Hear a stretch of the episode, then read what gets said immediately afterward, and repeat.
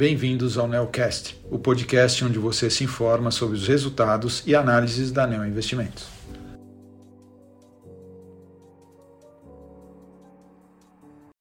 Olá, meu nome é Guilherme Camacho, sou um dos gestores da estratégia de ações long and short da Neo Investimentos e estou aqui para comentar o desempenho do fundo Neo Argo Long Short no mês de junho.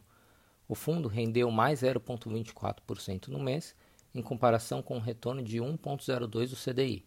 No acumulado do ano, o fundo apresenta um retorno positivo de 3,11% contra um CDI de 5,42%.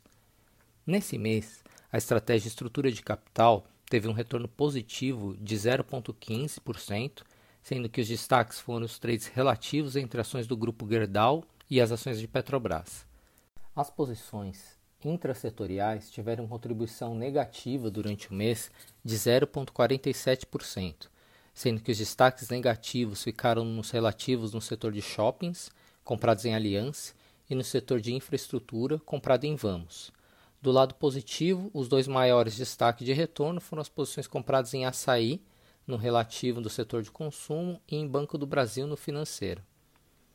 A estratégia intersetorial teve desempenho negativo de 0,37% no mês, explicado pelas posições relativas compradas em Renner e em Pets. Esses foram os destaques de junho. Para qualquer dúvida adicional, por favor, entre em contato com a área de relação com o investidor da NEO Investimentos. Agradeço a todos e até o mês que vem.